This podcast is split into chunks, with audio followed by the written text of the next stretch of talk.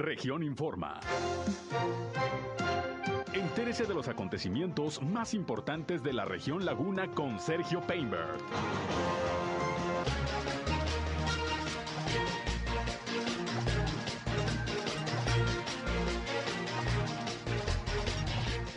Satisfecha la Comisión Estatal de Derechos Humanos de Coahuila con la reforma para que las recomendaciones sean vinculatorias.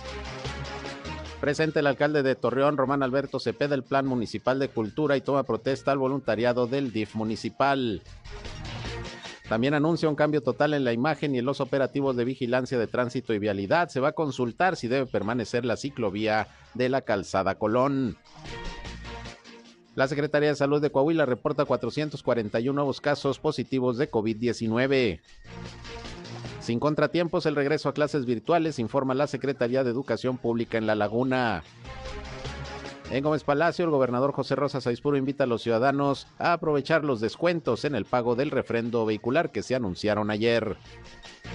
Esto es algo de lo más importante, de lo más relevante que le tengo de noticias, de información aquí en esta segunda emisión de Región Informa. Son en punto las 13 horas, la una con cinco minutos de este martes, martes ya 4 de enero del año 2022. Le saludo como siempre, soy Sergio Peinbert, usted ya me conoce y estamos ya transmitiendo a través de la señal del 103.5 de frecuencia modulada Región Radio, una estación más del grupo Región, la Radio Grande de Coahuila. Acompáñenos, quédense con nosotros. Vamos a la información el clima.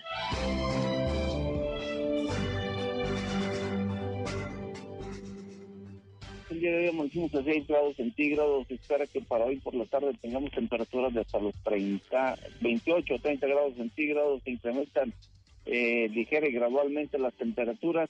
Para el día de mañana estamos esperando amanecer con temperaturas de los 9 grados centígrados. Eh, este sistema frontal, el número 19, ya se encuentra sobre lo que es el centro, eh, Centroamérica, perdón, la masa de aire continental polar que lo está impulsando eh, afecta todo, todo el noreste y el este del país. Eh, a nosotros nos está afectando todavía el día de hoy, sin embargo, hacia las horas de la tarde empieza a disiparse este sistema de esta masa de aire continental polar o al menos a alejarse de la comarca lagunera y va a dejar de afectar aquí a la comarca con estas temperaturas frías. Eh, ratito vamos a tener temperaturas ya un poquito más agradables el día de mañana, 9 grados centígrados en la mínima y por las tardes 28 o 29 grados centígrados nuevamente. El clima.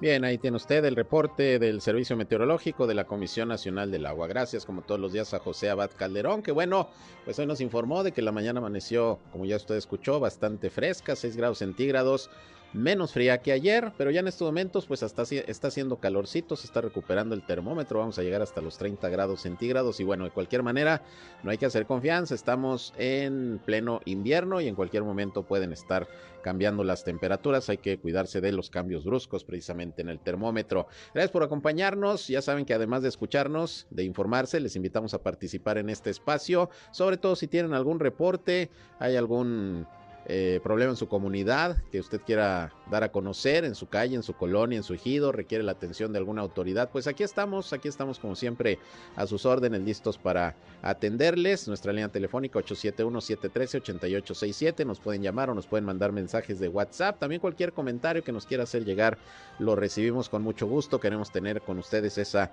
retroalimentación en esta emisión de Región Informa. También nos pueden seguir en redes sociales y medios digitales. Estamos en Facebook, en eh, Instagram también, en región 103.5 Laguna. Ya estamos transmitiendo en estos momentos a través de Facebook Live también nuestro espacio noticioso. Gracias a quienes nos siguen también a través de esta red social prácticamente en todo el mundo. Y a mí me encuentran en Sergio Peinber Noticias, en Facebook, en Twitter, en YouTube, en Instagram y en sergiopeinber.com, mi portal web de información también que les invito a visitar, por ahí están los enlaces para que nos escuchen en nuestras transmisiones de radio. Y sin más, vámonos, vámonos con lo más importante hasta este momento en la información.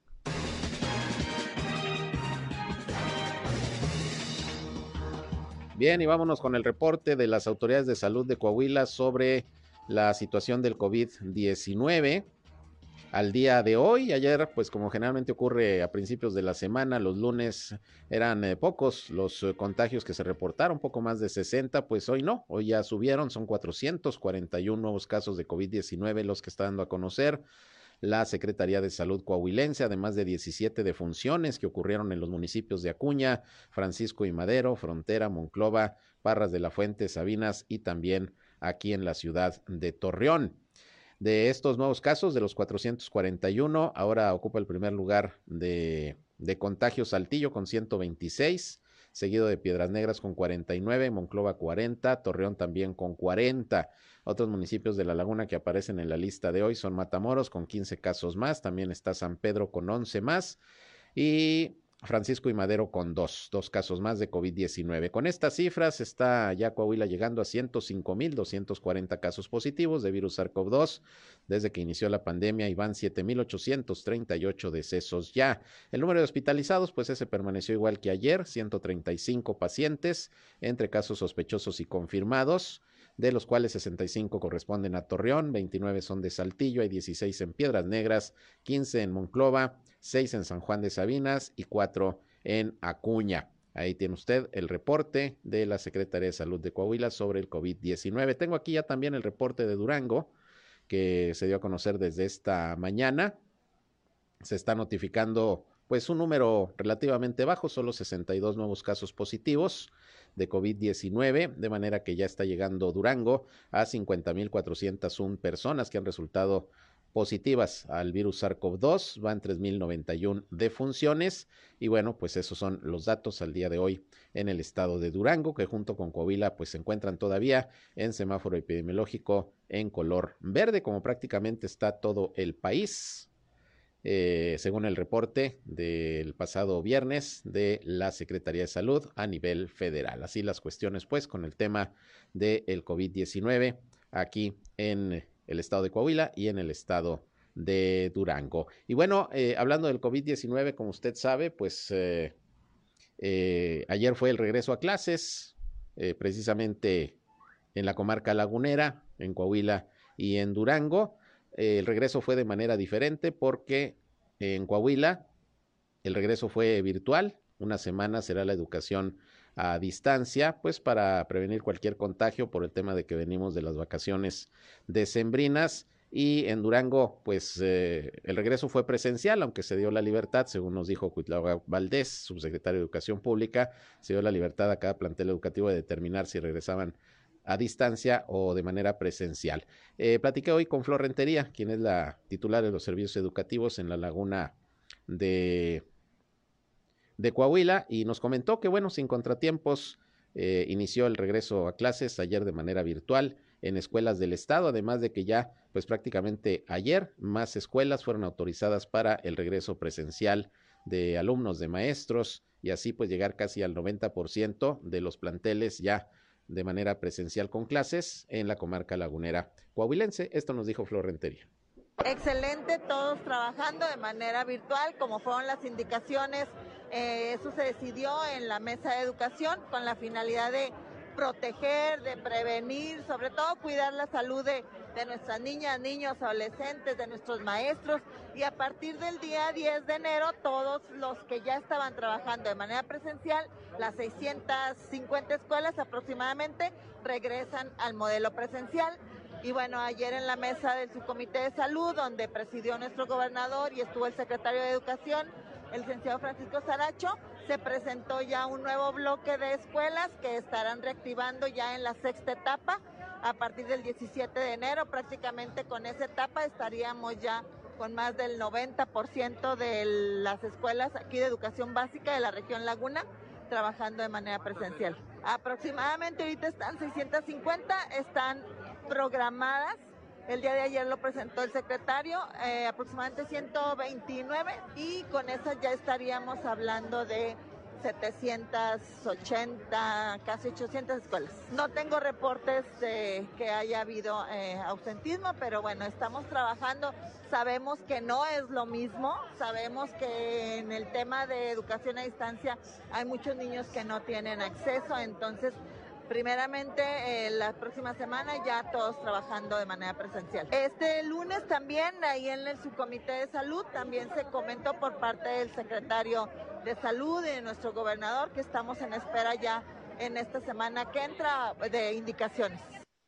Bien, pues ahí tiene usted, es lo que comenta Florentería, la titular de servicios educativos aquí en la comarca lagunera de Coahuila. Esto último que comentaba sobre que están en espera de noticias es respecto a la vacunación para los maestros, el refuerzo, que ya esta mañana en la conferencia de prensa mañanera el presidente López Obrador, a través del secretario de Salud, anunció que va a iniciar por lo menos en 16 estados del país que están por definirse eh, el 8 de enero la vacuna de refuerzo para los maestros, que ahora van a recibir la vacuna de Moderna, que es una vacuna elaborada en los Estados Unidos, sería la vacuna de Moderna.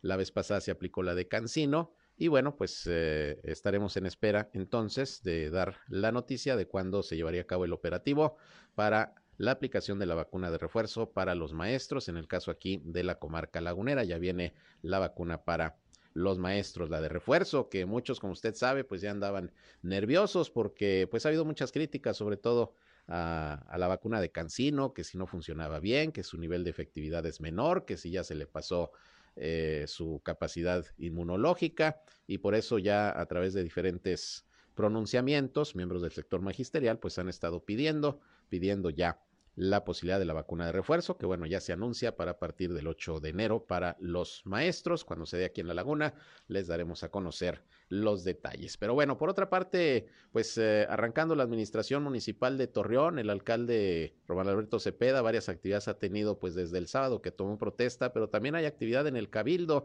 y yo le agradezco mucho a Luis Cuerda, primer regidor del ayuntamiento, pues que nos tome la llamada para platicar un poquito cómo se están organizando también los integrantes del Republicano Ayuntamiento. ¿Cómo estás, regidor? Buenas tardes. Mi estimado Sergio, muchas gracias a ti y a tu auditorio a tus órdenes, con el gusto de saludarlos ahora en esta nueva faceta. Muy contento de poder estar participando. Así es, eh, Luis. Y bueno, en principio, pues cómo encontraron la sala de regidores, cómo se están ya organizando, cómo va la integración de las comisiones. Eh, platícanos. Bien, fíjate que encontramos una sala de regidores este, en, orden. Este, nosotros estamos ya trabajando, como sabrán, este, ya se aprobaron las comisiones, quién las va a presidir fueron 29 comisiones que tenemos en este ayuntamiento que encabeza el licenciado Román Alberto Cepeda. Este, muy contentos porque tenemos hoy una, un margen de acción como, como regidores mucho mayor. Eh, se dividieron algunas comisiones importantes. Este, se separaron, por ejemplo, obras públicas y urbanismo se separaron. Este, se crearon el Instituto de Emprendimiento, se creó la Comisión de Ciencia y Tecnología que por reglamento tiene, tiene que estar conformada y que no estaba operando, la, la tan importante que es precisamente la metropolitana. Entonces creo que es un cabildo plural, un cabildo que vamos a trabajar juntos en buscar consensos y buscar, eh, como nos instruyó el alcalde Román Alberto Peda, de buscar sacar adelante, de poner a Torreón eh, en el ojo de, de, México y del mundo para poder atraer inversiones, para que a la gente le vaya bien, para que la gente lo pueda sentir en sus bolsillos y que pueda haber un cambio, ese torreón que tanto anhelamos, eh, progresista, vanguardista, con visión de, futuro, ¿no? Eh, son 29 comisiones, como nos dices, del Cabildo. Tienen ustedes cuatro días apenas que ya formalmente iniciaron su actividad. ¿Ya sesionaron algunas o todavía están en eso? Sí, dentro de nuestro reglamento lo que nos, obliga ahorita es, primero que nada, a instalarlas. Ya se instaló la de Contraloría hace unos días, ¿sí? Eh, estamos instalando ya precisamente algunas otras comisiones. Eh, yo estoy seguro que para que antes que termine esta semana estarán las 29 comisiones ya eh, instaladas y operando para seguir con la dinámica propia del Cabildo, que es, pues, será eh, a llamar a, los directores para consultar a conocer su plan de trabajo, cómo encontraron la administración, entre otros planes que se puedan tener en conjunto, ¿verdad? Hay que actualizar algunos reglamentos, hay que armonizarlos, hay que darles la, la cuestión de igualdad de género este, en, su perspectiva y, ponerlos de manera vanguardista, no actualizarlos a lo que hoy estamos viviendo, lo que la pandemia los trajo, como bien ahorita mencionabas, de las dosis de vacunación. Entonces, ese es un trabajo que tendremos que seguir adecuando a, los cambios que, estamos sufriendo. ¿no? Luis, en la pasada administración, pues mensualmente las comisiones recibían a los directores de las áreas eh, que les toca vigilar, pues para una presentación de un informe mensual. ¿Seguirá esta práctica? ¿Van a espaciar los informes? Eh, ¿Cómo van a trabajar eh, precisamente para la vigilancia de la actividad que realizan los directores generales, los directores de las diferentes áreas? Hoy, además de, de, citarlos, este, a manera de comparecencia, esa manera informativa de poder conocer lo que se está haciendo bien o mal y poder señalar y hacer realmente, como bien lo mencionas, nuestra labor como ediles. Necesitarán, pero aparte estaremos en campo evaluando. Hoy hemos estado ya en algunos eventos eh, que el alcalde preside, de arranques, de, planes de trabajo, etcétera, donde desde ahí, desde campo, estaremos como ediles eh, vigilando y revisando el cumplimiento de todo para el bien de la ciudadanía. ¿Cómo adviertes que va a ser la relación entre los regidores, que son mayoría del Partido Revolucionario Institucional y de las demás eh, fracciones? ¿Cómo adviertes que será pues el trabajo de golpeteo, de colaboración? Eh, ¿Cómo, cómo van a, tratar de, de ponerse de acuerdo? Fíjate que en ese sentido creo que como en todo, en el mismo matrimonio de roces creo que se van a dar, estos son naturales pero como lo instruyó precisamente el alcalde siempre, trabajar con el esfuerzo. Tenemos un gran compromiso, no porque seamos mayoría nosotros en el, en el cabildo, esto nos da una ventaja o no, no, hay que hacer contentos, hay que escuchar. Este, hoy tenemos la oportunidad de tener un cabildo activo, transparente. Entonces, en ese sentido va eh, encaminado los esfuerzos para poder realizarlo. Estoy seguro que tendremos algunos roces y algunos señalamientos propios de los tiempos políticos, que no es el caso en este año, pero que bueno, habrá que escucharlos. Todo mundo eh, se merece ser escuchado, su propuesta, eh, su posición, y en base a eso se tomarán las mejores decisiones para, para Torreón. ¿no? Los regidores tendrán puertas abiertas para los ciudadanos que requieran alguna gestión, hacer algún planteamiento, en fin. Las puertas abiertas de los regidores sí eh, están, lo único es el, protocolo que nos lo, marca hoy por la pandemia, es lo único que tenemos para no tener una aglomeración, para no tener demasiada gente, pero sabemos este, todos los civiles eh, que tenemos ese, esa obligación de recibir y de escuchar a la ciudadanía. Muy bien, pues vamos a estar atentos a la labor que el nuevo Cabildo 2022-2024 estará realizando eh, de acuerdo a sus atribuciones y pues por ahí lo estaremos platicando y comentando pues a lo largo de la administración. Eh, Luis, si te parece. Me parece perfecto, yo estoy a sus órdenes, lo que se ofrezca. Claro que sí. Gracias por la llamada. Igualmente, gracias, gracias por contestar. Luis Cuerda, primer regidor del Ayuntamiento de Torreón, expresidente de la Cámara de Comercio, que también pues tuvimos eh, muchas oportunidades de platicar desde su cargo como dirigente del comercio organizado, ahora pues está como primer regidor del Ayuntamiento de Torreón. Habremos de estar muy atentos al trabajo de los ediles. Vamos a una pausa y regresamos 13 horas, una ya con 22.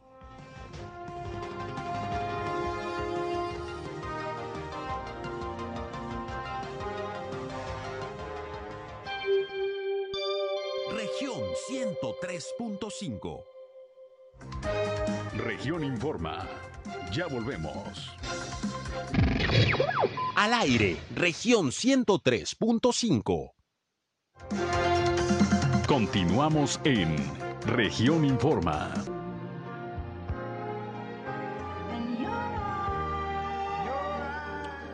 Bien, regresamos uh, aquí a región Informa. Buena música aquí que nos está poniendo nuestro compañero Roberto. Amor Eterno, Lionel Richie y Diana Ross. Excelente melodía, un dueto espectacular y con una canción bellísima. Amor Eterno, My Endless Love. Bueno, pues aquí recordando buena música y vámonos con más información porque pues bastante actividad, por cierto, del alcalde de Torreón, Román Alberto Cepeda, el día de hoy por la mañana estuvo ahí acompañando a su esposa en un recorrido por las instalaciones del el DIF municipal para ver pues en qué condiciones se encuentra, cómo está trabajando y bueno, ahí entre otras cosas anunciaron tanto el alcalde como su esposa que se va a retomar el proyecto del Centro de Salud Mental que había quedado pues eh, pendiente en la pasada administración, lo había reconocido así la ex eh, presidenta honoraria del DIF, Astrid Casale, y bueno, se está pensando en un cambio de sede porque se quería hacer este centro de salud mental ahí mismo en el complejo donde está la ciudad DIF. Al parecer se va a buscar otra sede. Vamos a estar pendientes, pero es algo de lo que se comentó el día de hoy. Posteriormente, el alcalde Román Alberto Cepeda, entrevistado por los medios de comunicación, pues dijo que se le va a cambiar totalmente la imagen al área de tránsito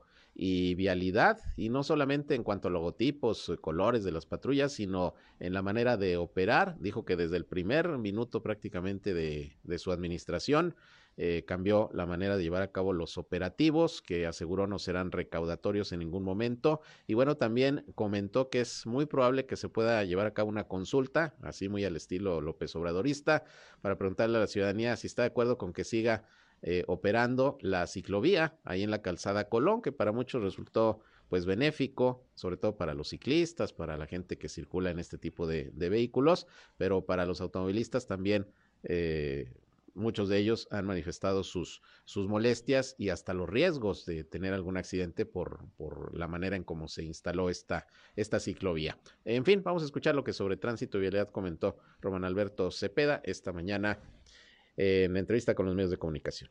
Si ustedes se dieron cuenta, a partir del primer minuto del, del día 1, eh, cambiamos la estrategia totalmente de vialidad, cambiamos la estrategia también de los alcoholímetros. Hoy incluso todo lo que tiene que ver en, esta materia, en cambiar el, mecanismo, la concepción del mismo no es, no es recaudatoria, es preventiva totalmente. Los carruseles se cambiaron el mecanismo incluso de los carruseles, se, se incrementó, vamos a, a modificar, fue uno de los primeros acuerdos justo el día primero, el domingo a las 8 de la mañana, el primer Consejo de Seguridad, fue los temas que trató con todos los órdenes de gobierno, empatar las acciones, y ustedes lo pueden ver. Y bueno, estaremos muy atentos. No decimos que no puede darse un caso aislado, pero también decimos que lo que se, tengamos que hacer, lo vamos a hacer. Se, va a cambiar la imagen. Ya empezamos con las primeras. Totalmente necesario. Te voy a decir una cosa. Eh, no podemos continuar con la misma imagen que tenían este, la, peor percepción del eh, tránsito de vialidad del país lo primero es que tenemos que saber, es un gasto que no quisiéramos hacer, pero también la ciudadanía merece también un cambio visual. No, bueno, cambió el mecanismo de los carruseles. La presencia de transitabilidad está bajo un mecanismo diferente. No quiere decir que no estén haciendo su tarea, porque para eso les pagamos, eh, quienes pagamos impuestos, pero al final del camino creo que tienen que hacer y cambiar. Bueno, pues ahí está lo que comentó el presidente municipal en torno al tema de vialidad. Y bueno, ya posteriormente ahí en la presidencia municipal, el alcalde encabezó el acto de presentación del plan municipal de cultura, que precisamente lo está desarrollando el nuevo director del Instituto Municipal de Cultura de Torreón, Antonio Méndez Vigata, él eh, hizo la presentación, habló de los principales ejes que se van a seguir para la promoción eh, cultural y bueno, pues el alcalde eh, Román Alberto Cepeda dijo que el llevar a cabo ya hoy un acto de presentación de un plan de trabajo, en este caso de cultura, pues habla del interés que se tiene por parte de su administración en la promoción del arte y la cultura. Estuvieron presentes ahí directores de museos, representantes de grupos artísticos y bueno, pues la idea es dar un impulso a la cultura en todos los sentidos. Vamos a escuchar lo que sobre esto también dijo el alcalde Román Alberto Cepeda. Mira, eh, yo te lo, quiero proponer en dos temas. Tiene que ser ambicioso por, por dos razones. Por, por Torreón es una ciudad cultural y por otro lado, tiene que ver también con un esquema de paz y con un esquema que tiene que ver de prevención a la inseguridad no solamente es un programa ambicioso en cuanto al reconocimiento y a la estrategia cultural, y una ciudad muy cultural, a pesar de sus 104 años, profundamente ligada al arte y la cultura, por un lado, y por otro lado, es la única forma, el arte, la cultura y el deporte, que desde ahorita, aunque tome más tiempo, nos invite a toda la ciudadanía a, una mejor convivencia y a prevenir eh, la inseguridad, que es el principal eje de mi gobierno. Bien, pues ahí tiene usted parte de lo que comentó sobre este plan municipal de cultura. El alcalde Román Alberto Cepeda dijo que se va a buscar llevar la cultura a los espacios más alejados de, del municipio, colonias, ejidos, eh, porque señala que es a través de la cultura y el deporte cómo se puede prevenir en mucho la situación de la violencia, de la inseguridad, hacer partícipes a los jóvenes del deporte y la cultura, bueno, puede llevar, dice, a que se puedan eh, reducir los índices delictivos porque mucha gente quizá se dedique a estas actividades y no a delinquir, parte pues del plan y del proyecto que se tiene al respecto y seguramente en los sucesivos se irán presentando los eh, demás eh, planes municipales en cada una de las áreas que desde el pasado sábado pues han comenzado a ya tener a sus responsables y a operar prácticamente a partir de esta de esta semana. Así que pues vamos a a estar muy pendientes y a estar platicando, le decía, pues con todos y cada uno de los funcionarios públicos para conocer precisamente los proyectos y que usted también los conozca y sepa pues cuáles son eh, los alcances de las acciones que van a desarrollar. Bien, por otra parte, le decía que hoy por la mañana el presidente López Obrador eh, en la conferencia de prensa mañanera presentó el pulso de la salud y ahí el secretario de de Salud, precisamente Jorge Alcocer, anunció que a partir del 8 de enero va a comenzar la vacunación para los maestros, para los miembros del magisterio, el refuerzo que va a ser de, de, de, la farmacéutica moderna. La vez pasada fue la de Cancino, ahora será de la farmacéutica moderna, según lo que explicó el día de hoy el secretario de Salud. Y bueno, en el caso de Durango ya están informando las autoridades de salud que será a partir de la segunda semana, de la segunda quincena, perdón, de la segunda quincena de enero, que comenzará Durango a recibir las vacunas de refuerzo para los maestros. Vamos a ver cuándo le tocaría a el estado de Coahuila, porque van a ser 16 entidades las que en principio van a, contar ya con el biológico para el refuerzo a los maestros. Vamos a ver, pues dentro de esas 16, si ya de inicio viene Coahuila, que siempre ha estado pues dentro de los eh, estados que, que, inician las fases de vacunación. Vamos a ver si pasa con los maestros, porque ya de hecho la petición del refuerzo para maestros como personal de salud lo había hecho directamente el gobernador al presidente de la República hace algunos días. Vamos a ver si, si está Coahuila dentro de los primeros estados.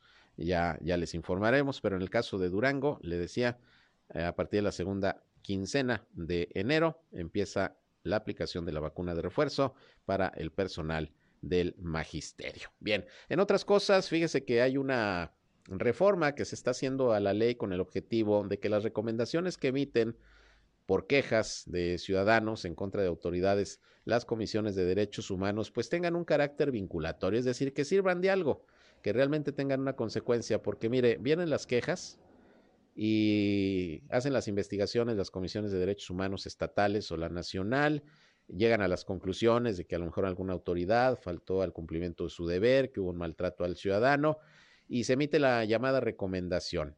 Pero resulta que muchas veces esas recomendaciones pues no tienen ningún eh, impacto, no tienen eh, la verdad eh, la consecuencia que debería de existir cuando se comprueba que un funcionario público, un servidor público, pues causó un daño eh, o no atendió o violó los derechos de un ciudadano.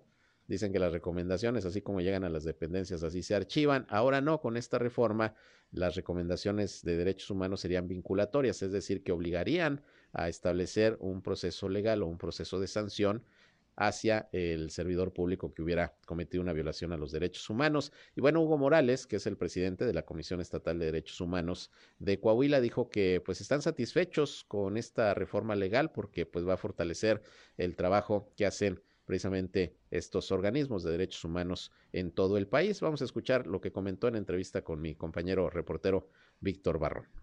Bueno, básicamente hay que decir que desde el punto de vista eh, vamos a decir personal incluso, pues es un logro porque nosotros siempre hemos pugnado porque las recomendaciones de la comisión sean vinculatorias. Ustedes saben que en el Estado y como en el país las recomendaciones pueden ser aceptadas o no por las autoridades.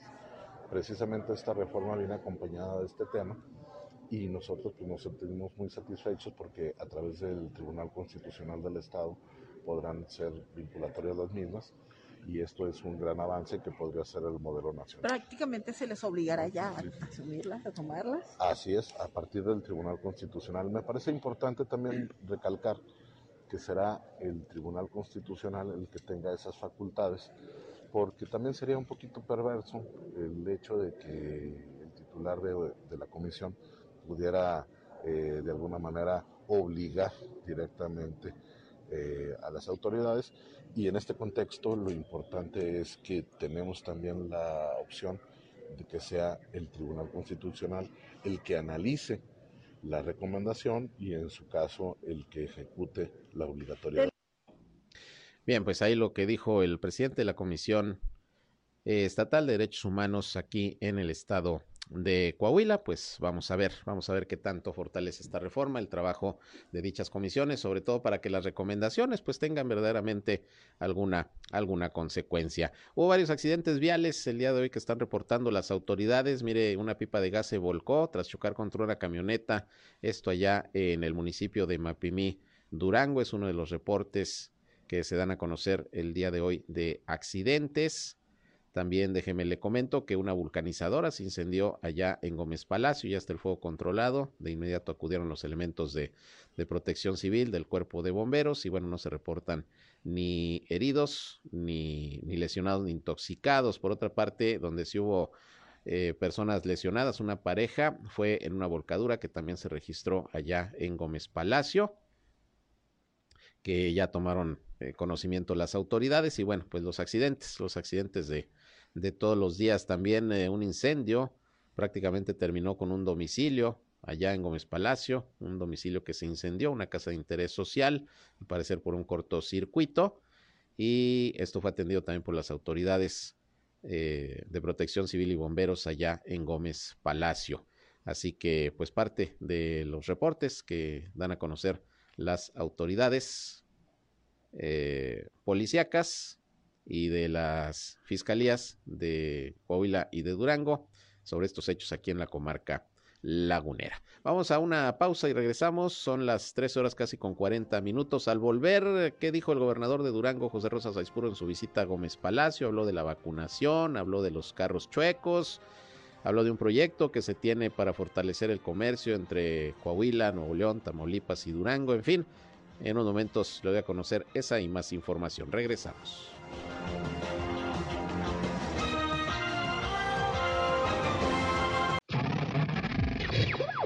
Somos Región Radio 103.5.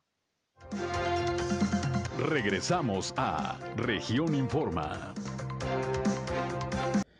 Incentivar invitar a los ciudadanos a que paguen sus contribuciones estatales, sobre todo el refrendo vehicular, ya que el día de ayer, como se lo dimos a conocer, anunció el gobernador que se estará aplicando a partir de este mes un descuento del 25% en el pago del refrendo 2022 y anteriores. El 90% de las multas, recargos, actualizaciones también se van a, a condonar y un 25% de descuento también se va a aplicar en lo que tiene que ver con las licencias, ya sean nuevas o si va a tramitar su, su reposición, si la va a actualizar, también un 25% de descuento, además de que los contribuyentes cumplidos, informó el gobernador, pues van a tener la posibilidad de participar en la rifa, en el sorteo de dos casas, una allá en Durango Capital y otra aquí en la comarca lagunera. Pero bueno, ahí nuestros compañeros de los medios de comunicación le preguntaron al gobernador cómo va el tema de la vacunación, ya le adelantaba hace unos momentos que eh, según está informando el propio gobierno del estado, la vacuna de refuerzo para los maestros iniciaría eh, a partir de la segunda quincena de, enero. Y esto luego del anuncio que hizo hoy el secretario de Salud a nivel federal sobre el inicio de esta fase de vacunación de refuerzo para los miembros del magisterio. Vamos a escuchar parte de lo que José Rosa Saispuro comentó sobre este tema esta mañana allí en Gómez Palacio. En el tema de, de salud, eh, Durango es de los estados que cierra eh, con mejores números, obviamente que, como lo he dicho, Nadie puede cantar victoria desde que lamentablemente perdimos una vida, nos sentimos lastimados, afectados, pero hemos hecho un esfuerzo muy importante y hoy en el programa de vacunación Durango está más o menos en un promedio del 90%. La próxima semana, por cierto, el día 10 eh, se terminará con los de 60 y más en el caso del municipio de, de Lerdo. Gómez Palacio ya se terminó se va a iniciar a partir de la próxima semana con el personal de salud y esa es una muy buena noticia. Se va a hacer tanto del sector público como sector privado como lo hicimos en su momento. ¿Qué dosis? Con los maestros. Estamos ahorita viendo si es eh, la si es Pfizer o AstraZeneca, pero ya ya está la ya ya ya, ya, eh, la próxima semana. La próxima semana, sí. El personal docente porque también El personal docente será este durante el mes de, de enero, todavía no tenemos Tampoco la fecha. no tenemos la, la fecha exacta,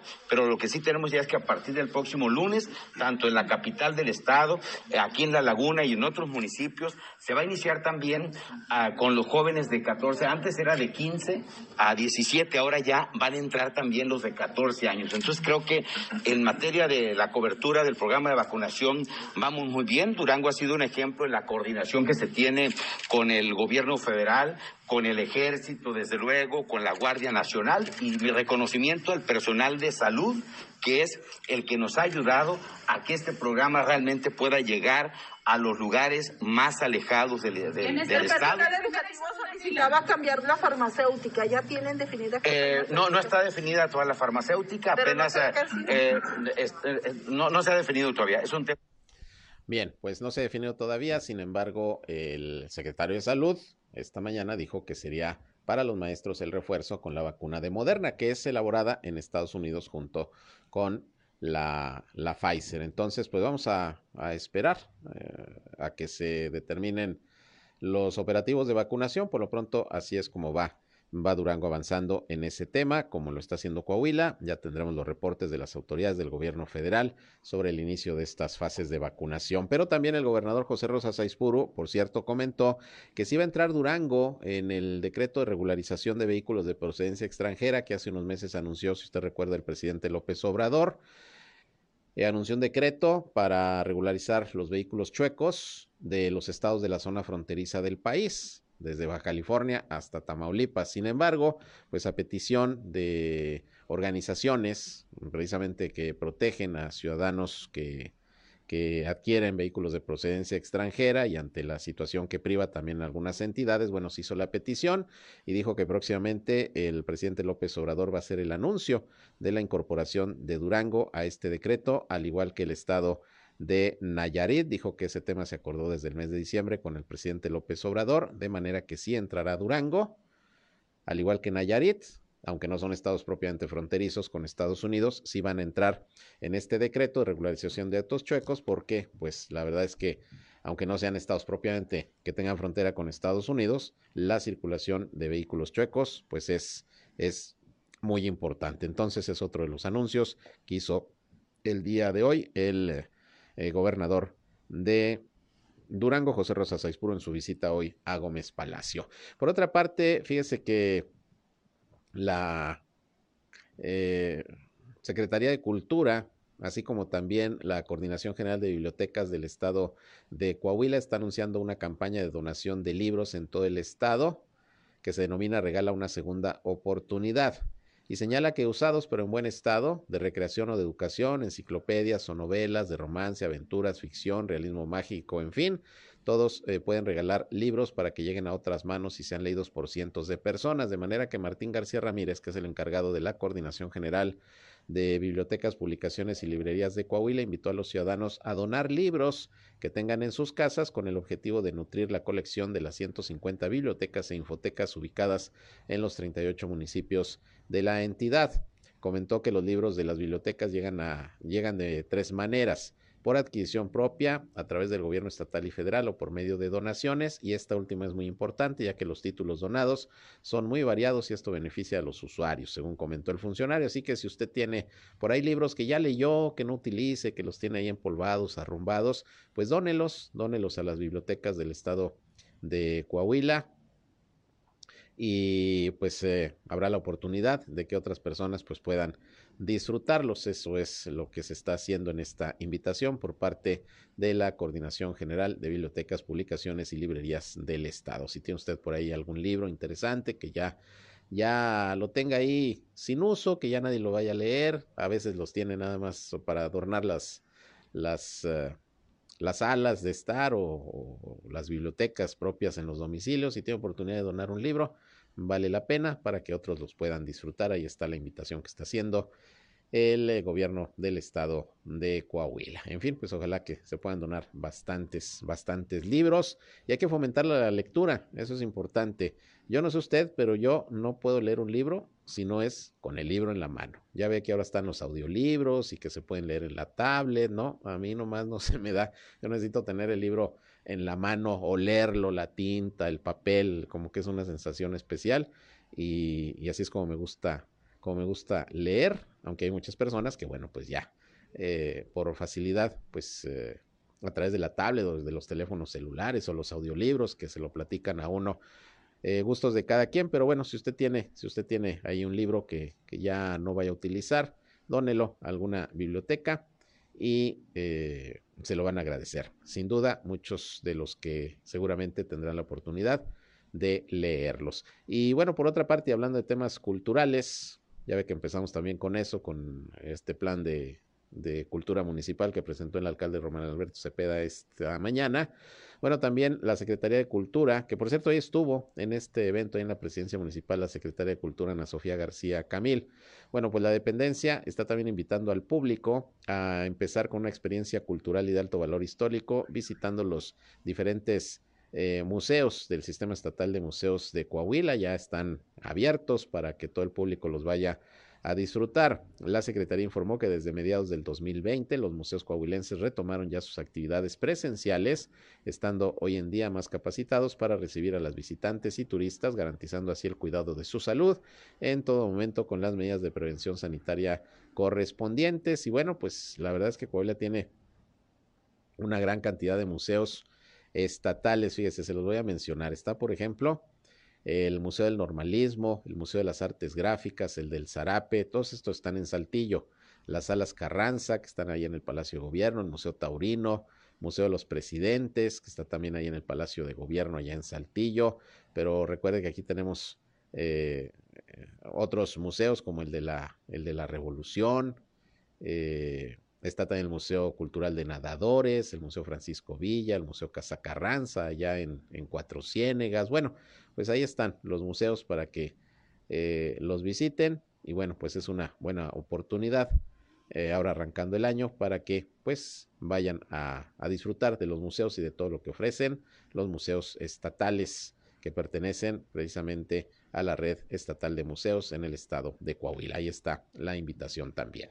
Con esto nos vamos, llegamos al final de esta emisión de Región Informa. Yo les agradezco mucho el favor de su atención a este espacio. Les recuerdo que en punto de las 19 horas Nuevamente estamos con ustedes en nuestra tercera emisión, donde ya les tendré pues un resumen, el más completo de la radio en la comarca lagunera, con lo más importante de lo que ha acontecido a lo largo de este martes 4 de enero ya del 2022, sobre todo aquí en la comarca lagunera, en Coahuila y en Durango. Gracias por sus llamadas, por sus mensajes. Con mucho gusto les vamos a atender. Vamos a hacer los reportes a las autoridades de los que nos eh, hicieron llegar algunas quejas y esperemos pronta respuesta. Así que sigan con nosotros aquí en Región Informa. En unos momentos más, buena música con mi compañero Reyham y a las 19 horas les espero nuevamente. Por lo pronto, si van a comer, buen provecho. Pásenla de lo mejor. Está haciendo calorcito, pero hay que cuidarse todavía del frillito. Mañana, según el previsor del tiempo, va a amanecer fresca la mañana. Hay que tener cuidado con los cambios bruscos de temperatura. Pásenla bien, yo soy Sergio Peinbert, usted ya me conoce. Buenas tardes, buen provecho.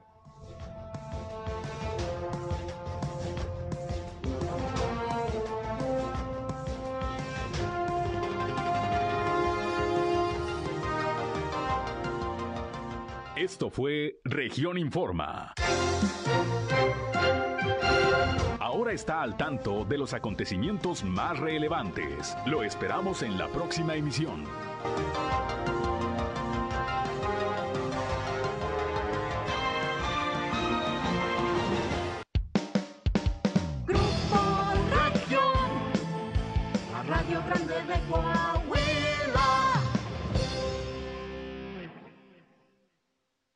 Llegó el bajadón de precios Soriana. Detergentes ACE de 5 kilos o Ariel de 4.5 kilos los bajamos a 115 pesos. Y todo el alimento seco para perro marca campeón Beneful y Mainstay lleva el segundo al 50% de descuento. Soriana, la de todos los mexicanos. A enero 6, aplican restricciones. Válido en